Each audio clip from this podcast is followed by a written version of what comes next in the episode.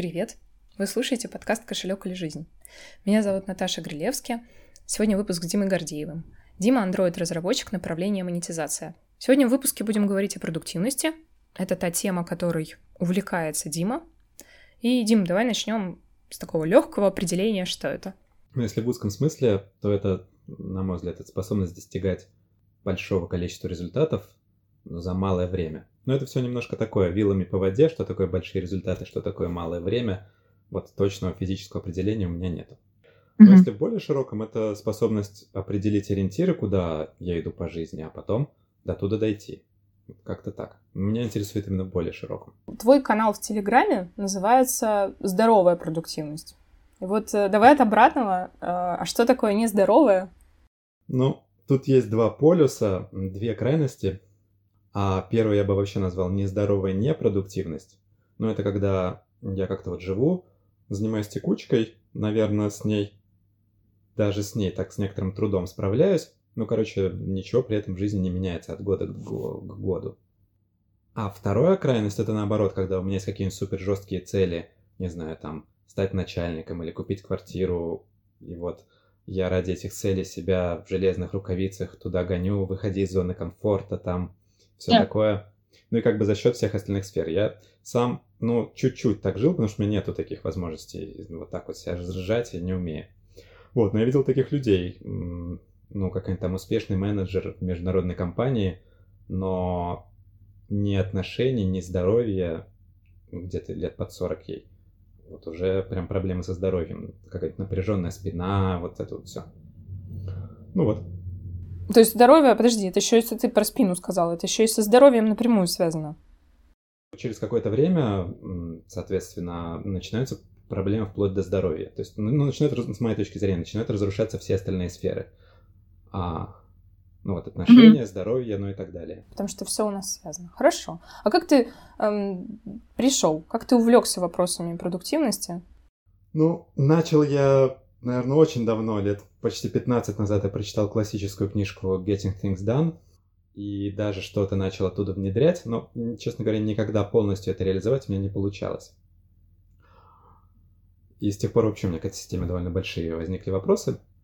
Но тогда, лет 10, я просто там взял туда что-то, а списки задач, ну, какие-то самые базовые вещи. И вот так вот, а, ну, так вот, э, как бы сказать правильно, ну, короче, самые базовые вещи я тут реализовал все время, но ничего больше у меня не получалось. И... Но всегда меня тем как-то так смутно интересовало. И потом вот я, как я уже рассказывал, скатился в эту не, первую нездоровую крайность, нездоровую непродуктивность, когда ну, я работал, в принципе, я работал в, в хорошем месте, я работал в Яндексе. У меня там была не супер большая нагрузка, я с ней более-менее справлялся, но никаких изменений ни по работе, ни по другим сферам жизни у меня не было. Ну, в принципе, у меня не было, и я особо в это и не вкладывался. То есть я так вот жил по текучке. Ну, жил и жил. Но в какой-то момент а, постепенно где-то внутри вот копилось напряжение, что что-то что идет не так, мне уже там за 30, ничего не меняется. И оно копилось, копилось, и дошло до того, что я уже перестал даже и с текущими задачами справляться. И, ну, дошел до выгорания. Ну, не до полных каких-то там, глубоких стадий выгорания, но тем не менее. Я дошел до того, что мне уже прямо ну, не было сил э, думать о том, как э, дальше работать. Короче, не было сил думать ни о чем, кроме как уволиться. Да, к моему удивлению, мне сказали, слушай, нам очень жалко, что ты уходишь, а, потому что ты вот хороший сотрудник, а, и давай ты лучше сходишь в отпуск и подумаешь еще. Я сходил в отпуск, и мне это не помогло. И первое, что я сделал, вернувшись с отпуска, я все-таки написал заявление потому что вот уже такое состояние, когда нету вообще ну, сил а, думать ни о чем, кроме как э, все от себя куда-то отвести, mm-hmm. лечь и вот как-то восстановиться. Ну вот, так я и сделал, и потом я поехал в Крым, и там пришел в себя довольно быстро, ну и понял, что надо что-то менять в жизни. Да, и как-то параллельно случайно совершенно наткнулся на книгу Дорофеева, это вот самый, наверное, известный гуру в, в России – на нее довольно смешно. Я, ну, когда смотрю какие-нибудь сериалы или фильмы, если там а, присутствует какая-нибудь книга, я обычно ее гуглю. Это был сериал «Карточный домик» американский. Там, конечно, был не Дорофеев у них, а какая-то книга а ну, в русском переводе что-нибудь типа «Как правильно учиться» или что-то в этом духе. Я думаю, о, интересно. Загуглил. Ну и там на ссылках оп-оп, и там кто-то с, с, ну, упомянул Дорофеева, я его загуглил, мне понравилось. Он очень доступно пишет. Видео у него классные. Собственно, я его прочитал, стал внедрять, он у меня очень хорошо зашел, в отличие от uh, Getting Things Done. Ну и с тех пор я там, тем не менее, все равно он, uh, ну как бы, его все равно недостаточно. То есть я с тех пор там ходил на тренинги, читал кучу всего, кучу всего внедрял, и где-то, ну, еще год у меня занял процесс до того, как я стал понимать, что окей, вот, мне теперь окей, я, мое движение по жизни меня устраивает. Слушай, а ты когда вот в Крым поехал, ты не думал, да, там, чтобы, например, с этим психотерапевту обратиться? То есть ты как бы сам путь свой определил? Слушай, а вообще психотерапевт, по-моему, это очень полезно, но в тот момент я не думал об этом. Ну, я поняла. Не было думания о пути, была мысль только о том, как бы просто прийти в себя. Ну, так, а вот, думаю, что... если коротко, вот как она продуктивность тебе помогла прийти в себя? Не, ну пришел в себя наверное, просто от того, что я отдыхал, там купался в море. В Крыму в октябре это самый классный вообще сезон, на мой взгляд. Самые классные фрукты, самое теплое море, нет жары, нет особого количества людей. В общем, там просто классно. Ну вот, и таких пару недель, и я просто пришел в себя. А дальше у меня действительно мой интерес к этой теме, он, ну, он как-то разгорелся больше. А, с чего бы ты посоветовал начать свою работу а, с продуктивностью над своей продуктивностью? Слушай, ну первое я бы все-таки выяснил, точно ли нужно этим заниматься. То есть это не какое-то вот... Давайте не будем делать культ святой продуктивности, она, ну, совершенно не обязательно, что всем нужно этим заниматься. Надо понять, а почему вообще возник этот вопрос? То есть это может быть, что что-то типа, я не знаю, я где-то прочитал в интернете, что это вот важная тема, которую всем надо знать, и как бы mm-hmm. тогда вопрос, а точно ли это нужно? Либо действительно у меня есть какая-то реальная проблема. Ну, например, вот как я уже говорил, а, я что-то не вижу результатов, или наоборот, я там постоянно в стрессе, ничего не успеваю, или что-нибудь еще. Вот, uh-huh. если эта проблема есть, то надо начинать именно с нее.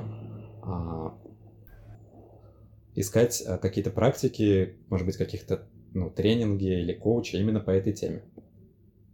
Ну, вот хорошо, давай зацепимся за то, что ты вот там, например, ничего не успеваешь, вроде много делаешь, ничего не успеваешь. Давай расскажи, э, как ты подходишь к организации своего рабочего времени.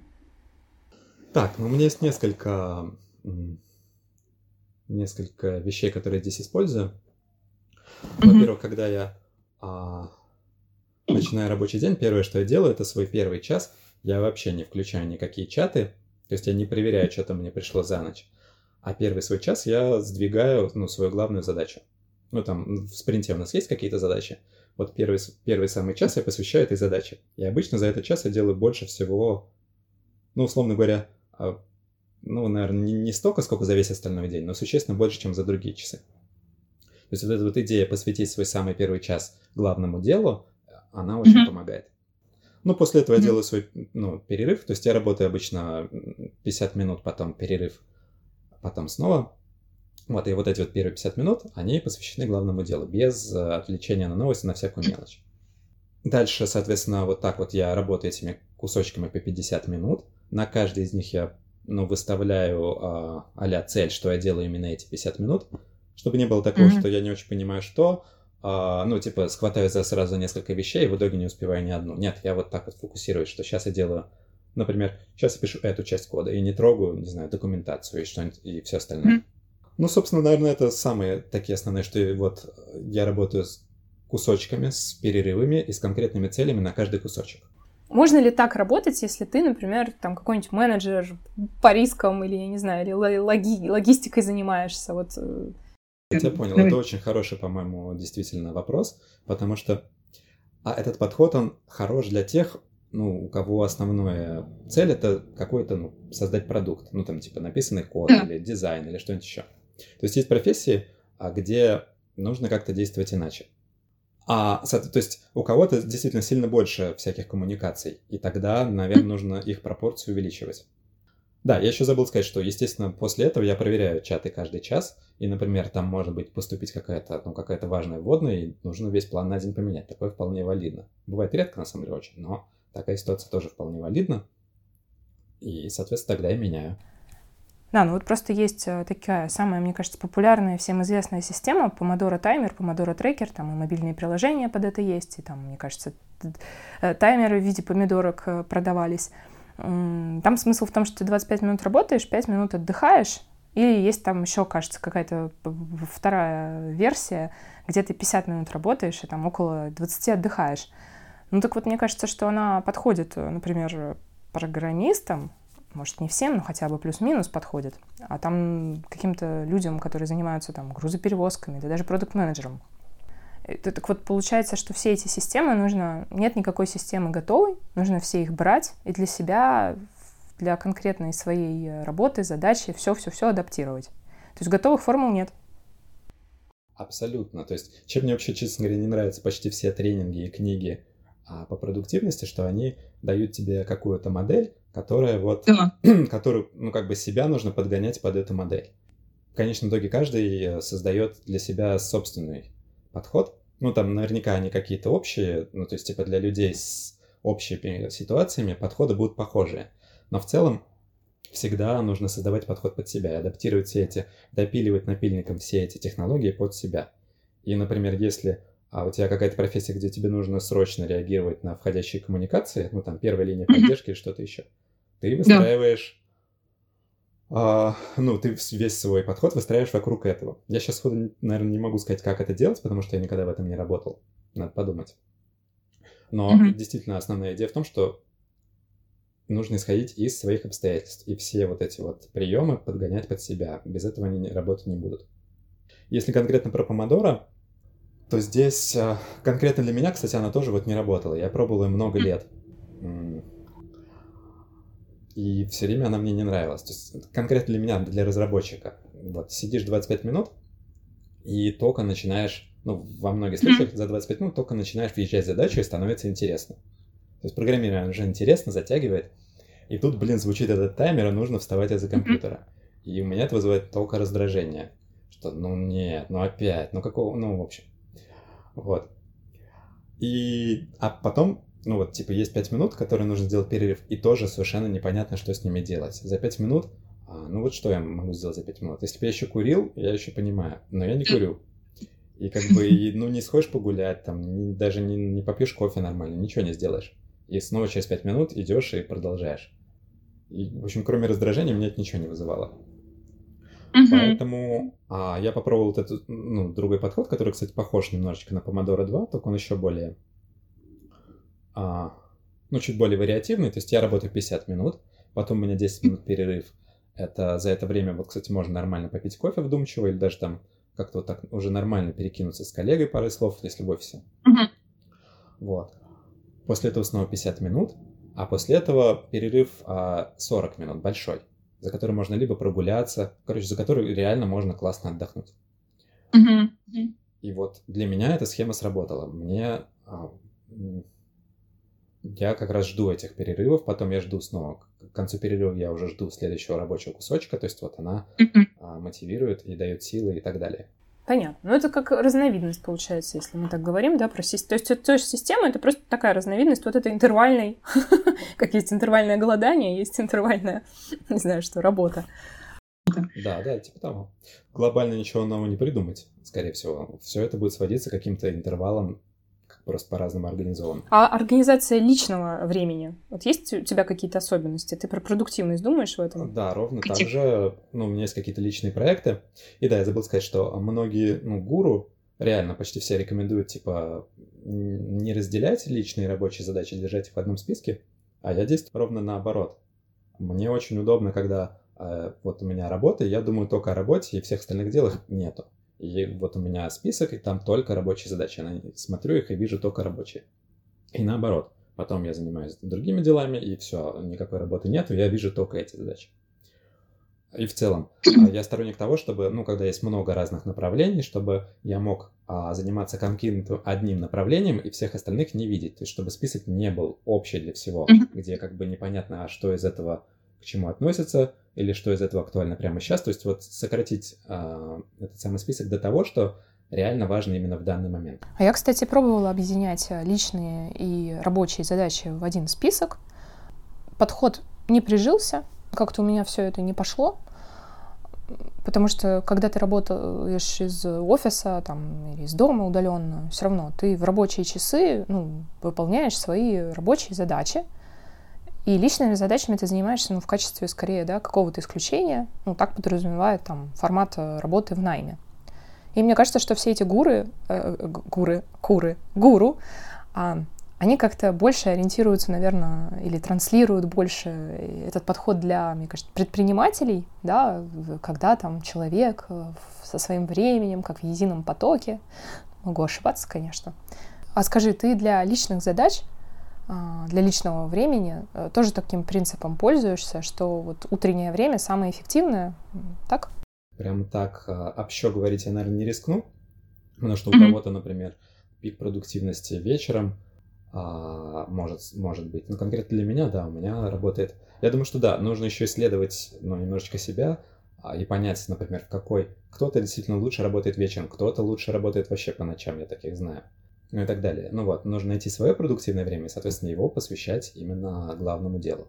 Слушай, а можно говорить о продуктивности в контексте вообще отдыха? Не личного времени, а отдыха. Слушай, ну я бы говорил наоборот, то есть э, отдых в контексте продуктивности, что отдых это как бы, ну реально, по-моему, это база вообще продуктивности. То есть, и в принципе это уже такое, многие об этом говорят, опять же, мне очень понравилась один, одна гуру есть такая Анна Обухова, она специалист по выгоранию, очень, по-моему, очень крутая. Mm-hmm. И она а, говорит, что типа основное, что нужно, это планировать свои состояния и вообще управлять своими состояниями. И исходя из этого, а если вы вот умеете поддерживать свое продуктивное состояние, то вы очень классно будете делать все свои дела.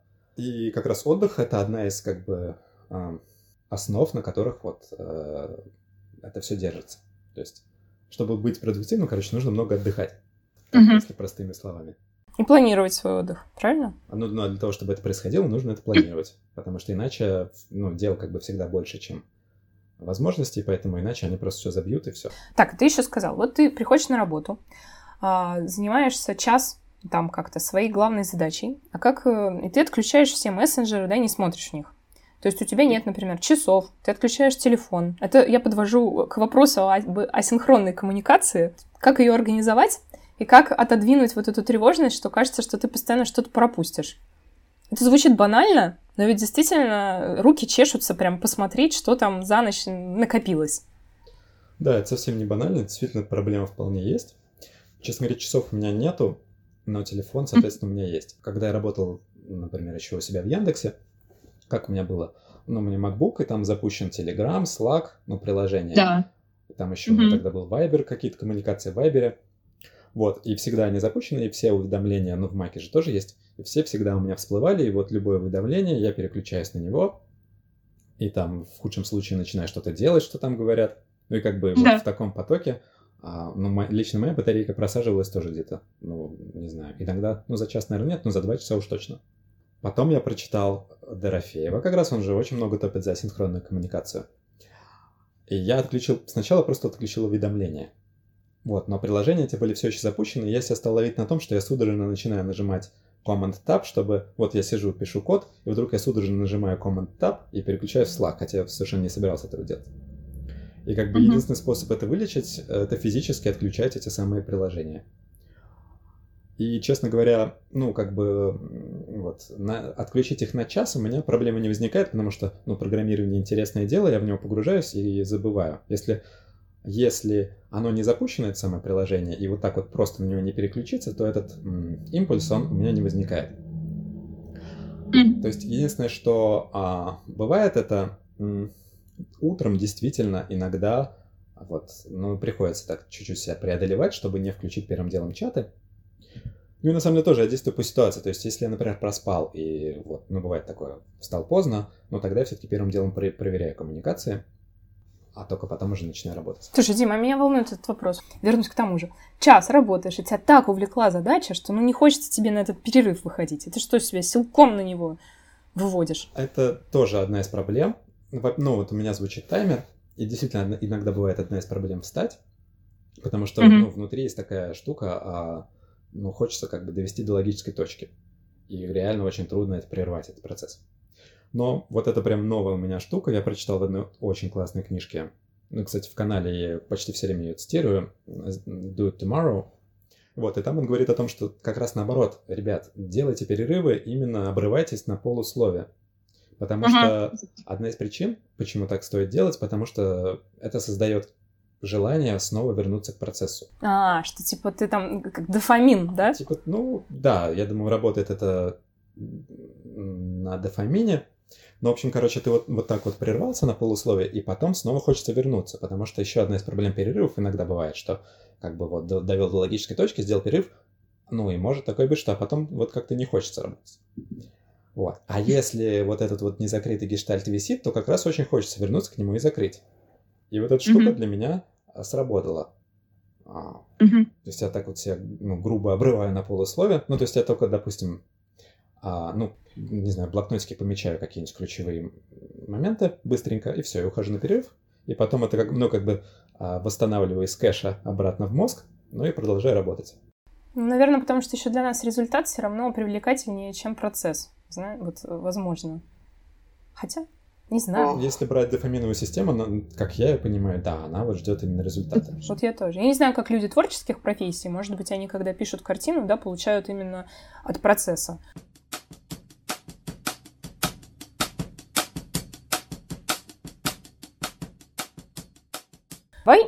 Попробуем все-таки какой-то такой топ а, лайфхаков по продуктивности рассказать. Вот в твоем канале мне понравилось просто, что это э, вроде простые примеры, вроде как ты тоже, да, цитируешь книгу, но тем не менее ты даешь еще какие-то комментарии этим примерам.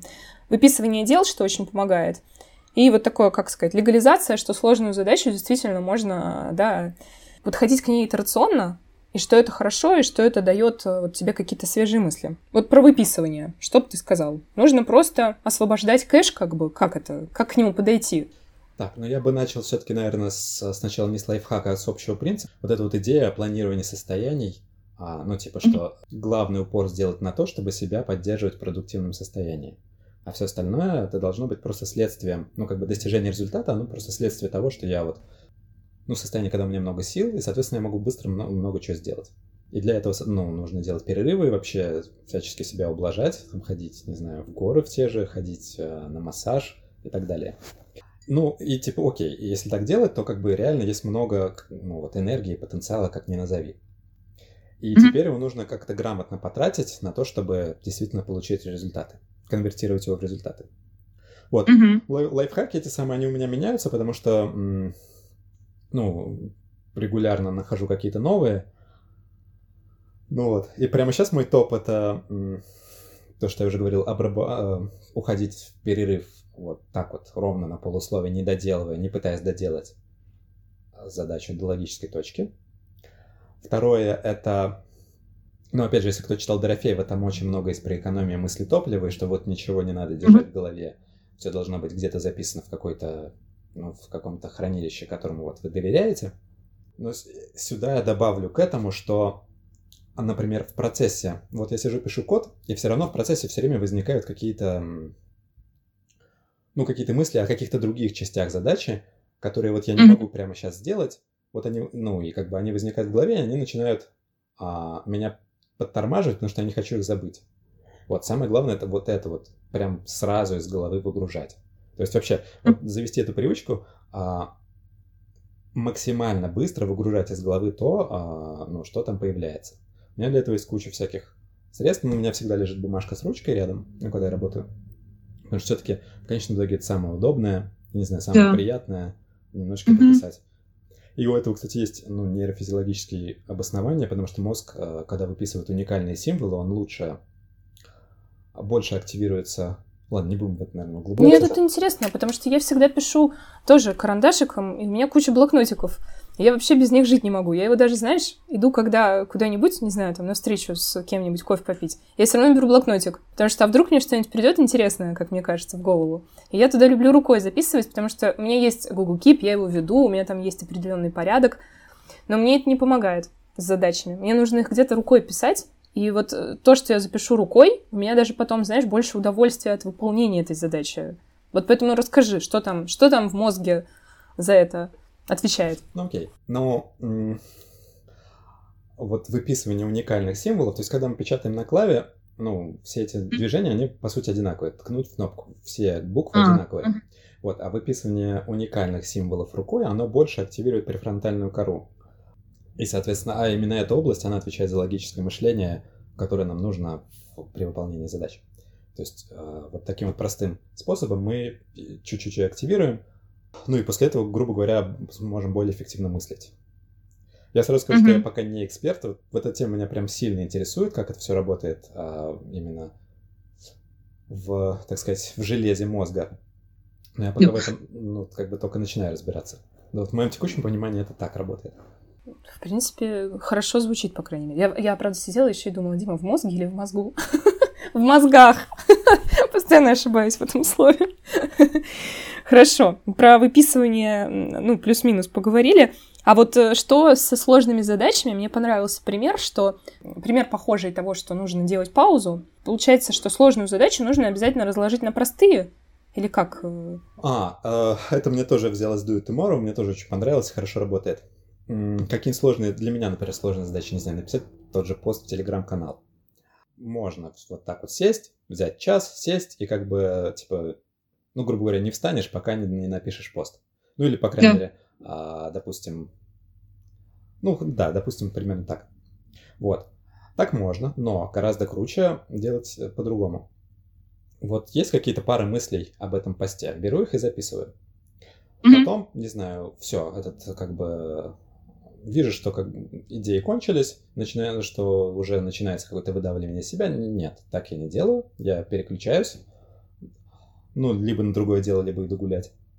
А потом они снова возникают еще сколько-то. Я снова это записываю. И вот такими вот итеративными подходами через какое-то время, довольно быстро в моем случае, этот самый пост рождается. В чем плюс этого подхода? Окей, я могу реально себя заставить и написать этот пост как бы за один присест. Но каждый раз а если я вот разделяю это на маленькие кусочки, то каждый раз мне приходят чуть-чуть более другие идеи. Итоговый продукт, он лучше, потому что там больше свежих мыслей будет. Ну и кроме того, не говоря о том, что сил потрачено, ну как бы, вот оно легко идет, потому что вот у меня есть в голове, это просто вы, выкладываю на бумагу то, что у меня есть в голове. Потом оно снова там рождается, я снова это вкладываю на бумагу. То есть я не трачу на это сил практически. Так, хорошо, я поняла. Мы опубликуем список ресурсов, которые ты рекомендуешь, которые ты используешь. Ну вот ты уже упомянул Максима Дорофеева, я его просто тоже читала и тоже действительно, да, могу посоветовать, и мне кажется, он с юмором написан. Ну, то есть э, это уже тоже плюс восприятия довольно бывает скучной информации. Ты говоришь много о книге Do It Tomorrow. Ты на русском читаешь или на английском? По-английски. У тебя высокая скорость чтения? Ну, скажем так, нет. Но я чувствую чуть-чуть э, некоторый барьер, но он достаточно маленький. Хорошо. Ну, наверное, она русифицирована для тех, там, кто не сможет. Нет? Да, Нет? да, да. Да, да, да. Ну, хорошо. Значит, в общем, да, э, сами ребята выберут э, версию, если захотят почитать. И ты сказал про Анну Обухову. Может, еще что-то, что, на что стоит обратить внимание, вот прямо. Анна Обухова это такое уже, на мой взгляд, более продвинутое. Вот она как раз рассказывает про нейрофизиологию, как это все устроено в мозге, а как работает выгорание. Это очень круто, но довольно зубодробительно местами. Ну вот. Еще есть классная тоже английская книжка а, с а, кликбейтным названием «Четырехчасовая рабочая неделя». Uh-huh. Не надо ориентироваться на этот кликбейт. Вот, но там классные идеи есть про то, как тоже оптимизировать свою работу. а там а, группировать мелкие задачи. Вот каждую мелкую задачу делать не по отдельности, а их там набирать какой-то такой объемчик и делать сразу все скопом. Ну и там очень много про правила Паретта и как вот лишнее, не делать всяких лишних действий. Как их выявлять и переставать делать. Да, из таких, из более фундаментальных могу рекомендовать э, антихрупкость. Mm-hmm. Это, конечно, то есть вот нет такого, что я прочитал и как бы сразу начинаешь что-то делать на ее базе. Потому что там, ну, практически советов там немного. Но там есть фундаментальные идеи крутые, которые потом, вот где-то через год они у меня только вдруг осели в практику. А что, что я... вот из да, что из антихрупкости ты в практику? Работу с целями я, ну, мне, я теперь понял, как работу с целями выстраивать именно на этих идеях. Ну, то есть, чтобы... Основная там идея, он же инвестор, автор. Да. И он э, говорит о том, как э, вот, инвестировать так, чтобы ну, в условиях неопределенности, как построить, да, такую стратегию, чтобы в условиях неопределенности как бы больше выигрывать, чем проигрывать. Ну, mm-hmm. Ну и основная там, в принципе, на самом деле очень простая идея, что как бы вот 90% активов ты держишь в каких-то малодоходных, но зато очень надежных инструментах, а 10% mm-hmm. ты инвестируешь, наоборот, в самые рисковые, которые там могут легко прогореть, но кто-нибудь из них выстрелит рано или поздно. Mm-hmm. И вот просто за счет того, что кто-нибудь из них рано или поздно выстрелит, то а, ну, как бы, ты получаешь плюс. А при этом, как бы, главным своим ты не рискуешь, оно у тебя лежит в, всегда, ты к нему можешь вернуться.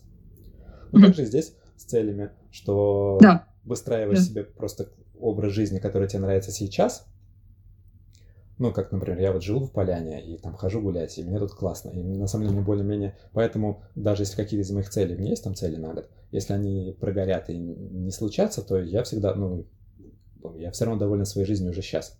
То есть 90 моих процентов моего ну, как бы психологических активов, они вложены вот в мою текущую жизнь, потому что она классная. Mm-hmm.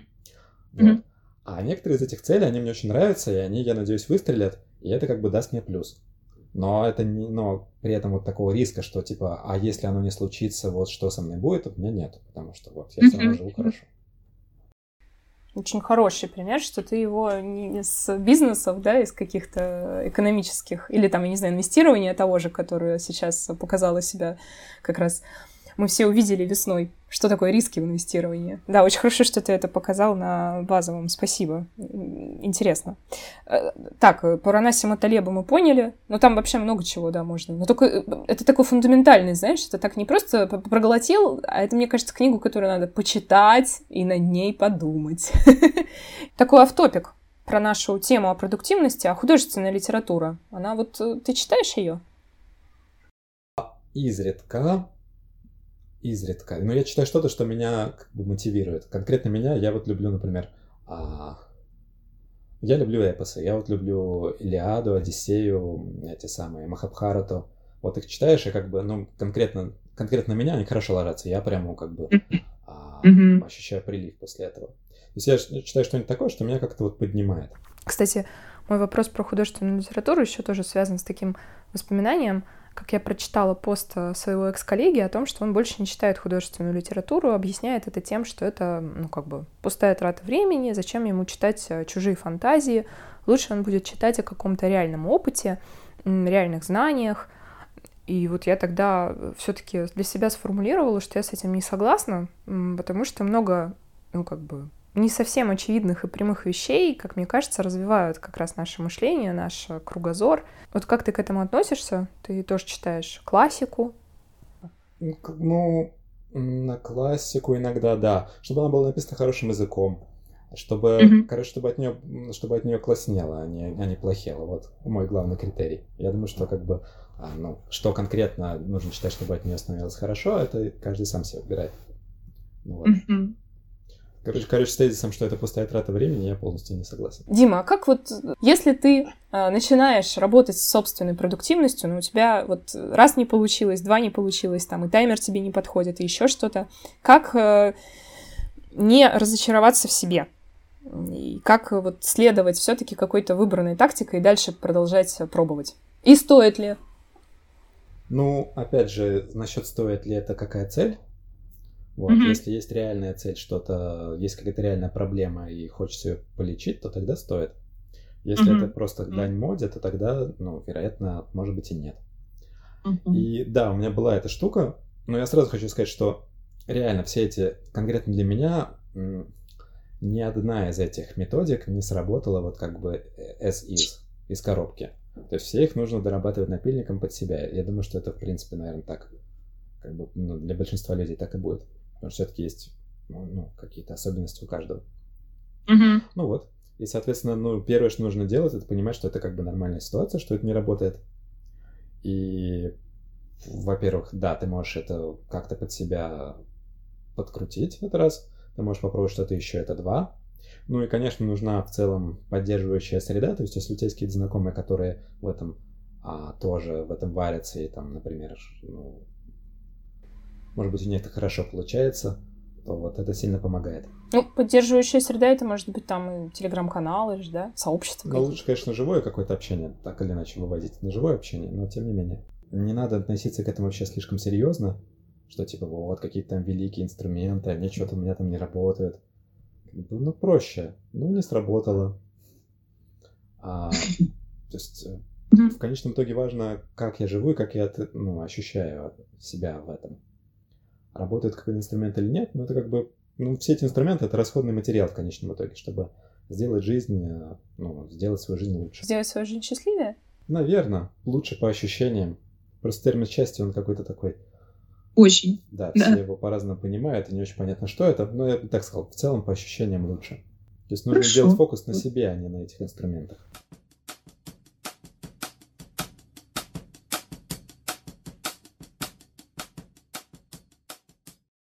Дима, что ты пожелаешь команде кошелька?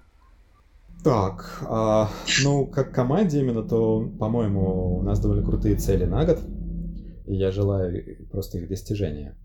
А если ну, каждому в отдельности, то я бы сказал что-нибудь типа устроить себе такой образ жизни, чтобы было интересно, чтобы была энергия и, как следствие, результаты.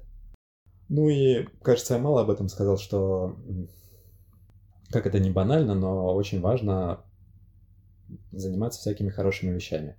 Ездить в путешествия, заниматься каким-то спортом, ну, то есть таким, не спортом ради спорта в фитнес-зале, а именно каким-то каким классным, не знаю, играть в волейбол или что-нибудь еще, играть в настольные игры, а, смотреть сериалы, читать книги, вот это вот все, делать то, что приносит удовольствие.